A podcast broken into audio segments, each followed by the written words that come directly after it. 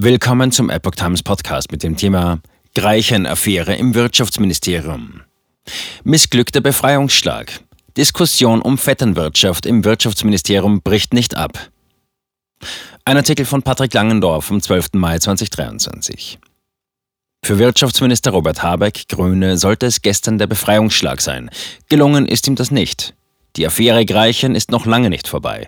Nun wurde bekannt, dass der bisherige Geschäftsführer der DENA für die Neubesetzung durch Greichens Trauzeugen Michael Schäfer seinen Platz räumen musste. In einer gemeinsamen Sitzung des Wirtschaftsausschusses und des Ausschusses für Klimaschutz und Energie wurden Robert Habeck und sein Staatssekretär im Wirtschaftsministerium Patrick Greichen gestern von den Ausschussmitgliedern befragt. Kurz vor Sitzungsbeginn kamen beide Männer dann auch zusammen an, die Gesichter ernst und mit festem Schritt. Zwischen Habeck und Greichen passt kein Blatt Papier. Das war das Signal, das Robert Habeck gestern in die Welt senden wollte. Fehler, aber keine Verletzung der Compliance-Regeln. Ende April war bekannt geworden, dass der zunächst für den Posten des Geschäftsführers der Deutschen Energieagentur GmbH DENA, bei der die Bundesregierung alleiniger Gesellschafter ist, ausgewählte Michael Schäfer der Trauzeuge des Vorsitzenden der Findungskommission Patrick Greichen war. Bereits vorher war breit darüber diskutiert worden, dass Greichen und der parlamentarische Staatssekretär im Wirtschaftsministerium Michael Kellner verschwägert sind. Greichens Schwester Verena, Kellners Frau, und Greichens Bruder Jakob arbeiten zudem beide in Gremien, die die Regierung in Energie- und Klimafragen beraten. Verena Greichen im Wasserstoffrat und Jakob Greichen im Öko-Institut. Auch diese Verbindungen hatten für Kritik gesorgt. Habeck sagte im Anschluss, die Entscheidung Greichens sei ein persönlicher Fehler gewesen und keine Verletzung von Compliance-Regeln. Er bat um Respekt vor Personen in der Debatte. Greichen bedauerte seinen Fehler und betonte, dass er keinen Vorteil für Schäfer oder andere im Verfahren hatte. Der Posten des DENA Geschäftsführers wird erneut ausgeschrieben und die Findungskommission wird neu aufgestellt. Mögliche Kosten und ein Disziplinarverfahren gegen Greichen werden noch geprüft. Greichen muss nicht gehen. Damit, so dürften Habeck und Greichen gehofft haben, ist die Diskussion vorbei. Nach der Ausschusssitzung machte Wirtschaftsminister Habeck dann auch deutlich, dass er an seinem Staatssekretär festhalten wolle. Ich habe entschieden, dass Patrick Greichen wegen dieses Fehlers nicht gehen muss, so der Minister.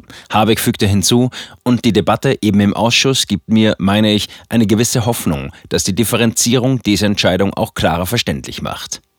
Zitat Ende. Es bleiben viele Fragen offen. Die Opposition erklärte kurz nach der Sitzung, dass man in der Affäre Greichen weiter nachhaken wolle. Es bleiben viele Fragen offen, sagte CDU-Wirtschaftsministerin Julia Klöckner nach der Befragung. Und weiter, die Ampelfraktionen haben heute eine große Chance vertan, für die Aufklärung und Transparenz zu sorgen. Zitat Ende. Sie hätten auch gegen eine öffentliche Sitzung gestimmt. Daher wolle man eine weitere Befragung. Auch die Frage eines parlamentarischen Untersuchungsausschusses stehe weiter im Raum. Patrick Reichen entschuldigte sich dann gestern Nachmittag auf Twitter öffentlich für sein Verhalten im Besetzungsverfahren bei der DENA. Zitat ich habe bei den Besetzungsverfahren der DENA-Geschäftsführung einen Fehler gemacht, den ich sehr bedauere und bereue, schreibt Greichen. Der Staatssekretär erklärt weiter, dass er sich aus der Findungskommission hätte zurückziehen müssen, als er erfuhr, dass sein Trauzeuge Michael Schäfer sich für die Stelle bewirbt. Er betont jedoch, dass er Schäfer weder bevorzugt noch Hinweise jeglicher Art oder Vorteile gegeben hat. Greichen habe auch andere herausragende Kandidaten vorgeschlagen und kenne viele der vorgeschlagenen Kandidaten aufgrund seiner langjährigen Erfahrung in der Klima- und Energieszene. Sein Ziel war es, eine starke Bewerbergruppe zu haben, aus der der beste Kandidat ausgewählt werden kann.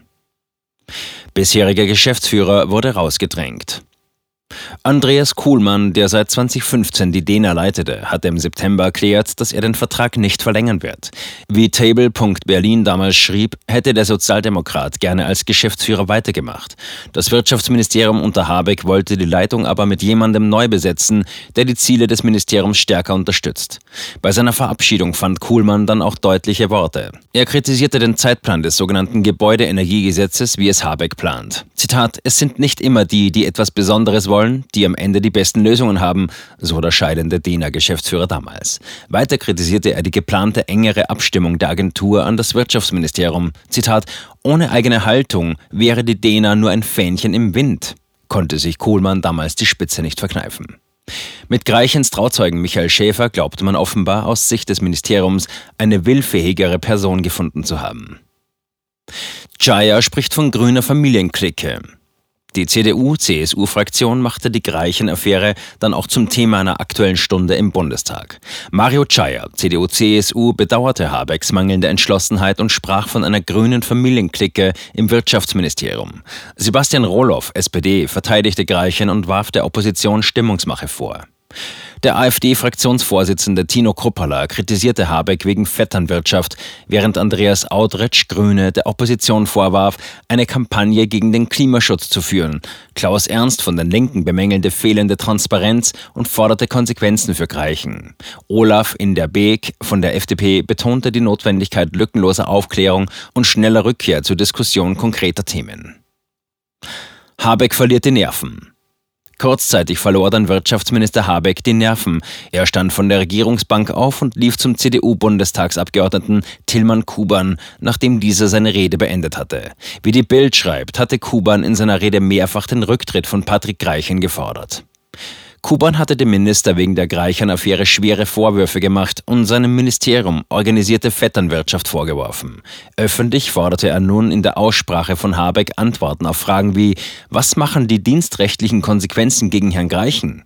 Wie viele Stellen wurden in den vergangenen Monaten mit Freunden und Bekannten von der Agora Energiewirtschaft, vom Öko-Institut oder anderen Organisationen besetzt? Zitat Ende. Anschließend rief er zur Entlastung von Greichen wegen der Trauzeugenaffäre auf und das schneller als die Deutschen ihre Heizungen austauschen. Zitat Ende. Opposition forderte Entlassung Greichens. Die Diskussion um Habecks Staatssekretär scheint noch lange nicht beendet zu sein. Gestern meldete sich auch CDU-Parteichef Friedrich Merz zu Wort und forderte den Rücktritt von Habecks Staatssekretär. Zitat, Herr Habeck muss sich von diesem Staatssekretär trennen, eine andere Lösung gibt es nicht mehr, so Merz gegenüber der Welt. Patrick Greichen sei für die Vetternwirtschaft im Ministerium verantwortlich. Sollte Habeck nicht die Kraft haben, sich von einem Staatssekretär zu trennen, dann müsse Olaf Scholz, SPD, für Ordnung sorgen und sich von Habeck trennen.